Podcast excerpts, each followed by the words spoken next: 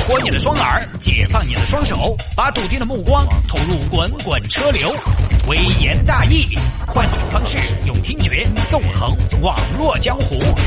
给我一个槽点，我可以吐槽整个地球仪。以下内容仅代表主持人个人观点，与本台立场无关。欢迎各位继续回到今天的微言大义。时间的关系，我们最后一条简单一点，来分享一个极其无趣的事情。的哥开车时走一下停一下，旁边乘客听见其在打扑汗，哼，喊你开车不要走一下停一下，松松松松啥子嘛？松起舒服嘛？舒服。这就是典型的抓梦脚了啊！感觉在动，其实我的灵魂早已出窍。来看吧，这个事情发生在武汉，武汉汉阳一个程先生，前天下午两点在汉阳打了个车，到那儿，呃，到那个武昌。走吧，上了车，车一路行驶都挺正常的。开了一会儿，常先生发现不对，就发现这个师傅啊开车耸一耸的，走一下停一下。哎呀，师傅你咋的呢？你不要停嘛！哎，师傅不要停噻！哎，哦不要停，哦好不停不停。那你准备好我要冲刺喽？又继续走。常先生心里觉得奇怪，哎，这个耸一耸的，这个是个什么驾驶风格呢？好，也没好提嘛。对，好，师傅正常开了几分钟，又开始了。常先生坐在副驾，就用自己的膀胱去瞟啊，就发现这个驾驶员眼睛半眯着，气息很重。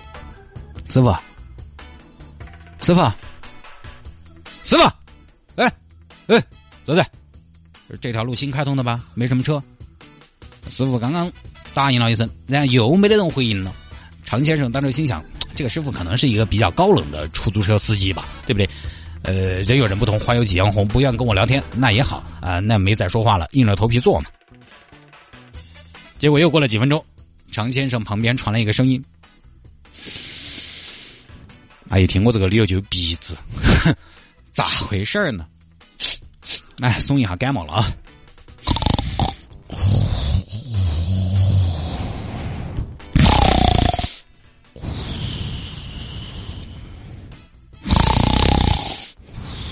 哎呦，这不是在打瞌睡啊，这是马上就要睡着了，深度睡眠。哎，师傅，师傅，师傅，哎，儿，你叫我啊？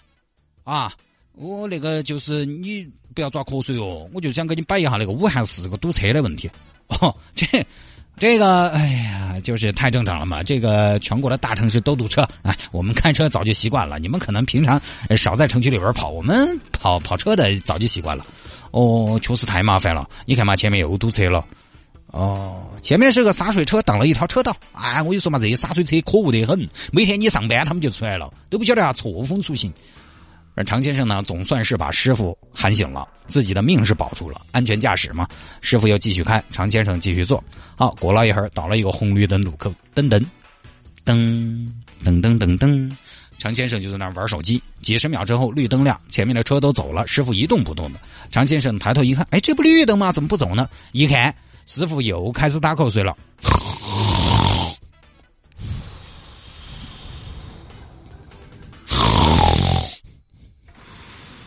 这是猪在睡觉。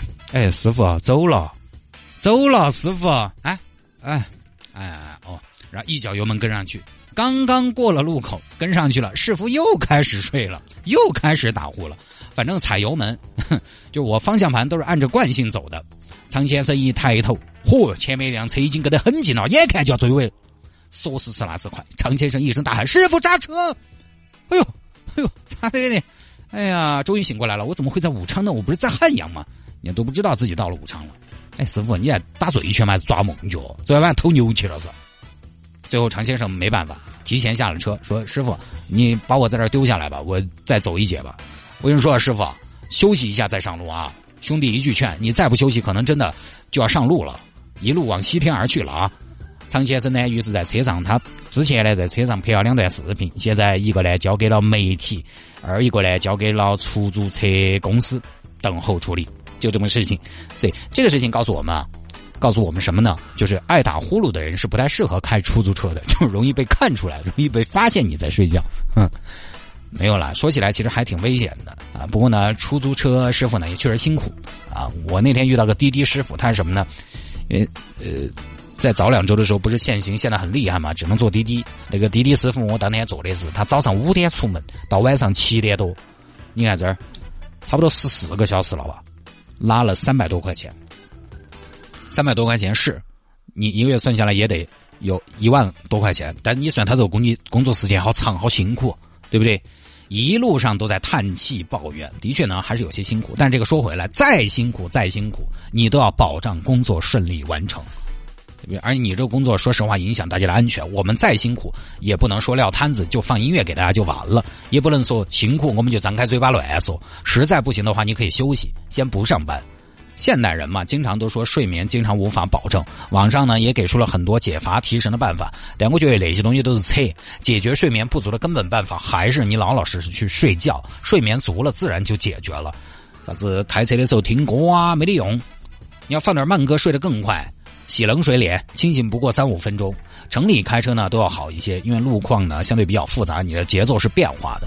另外说那个高速开车，尤其不管是夏天还是冬天，在那个中午十二点到两点这个时间段开车，那最恼火了，又无聊又无趣，开的还挺快，你高速上，然后风噪、胎噪它都是恒定的，那个白噪音特别的催眠。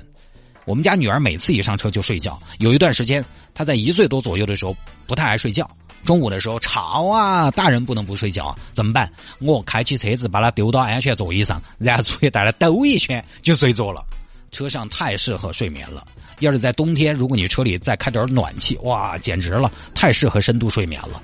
遇到开车太困了，各位还是听下来眯一儿最稳当的。今天中午我出去跟李想一块儿去办事儿，然后回来的时候差不多两点往电台走，我实在是困得不行，因为我早上起来的很早。呃，理想呢起来的稍微晚一些，他精神状态要好一些，呃，所以呢，我就请他来帮我开车，请了个司机，没给钱啊。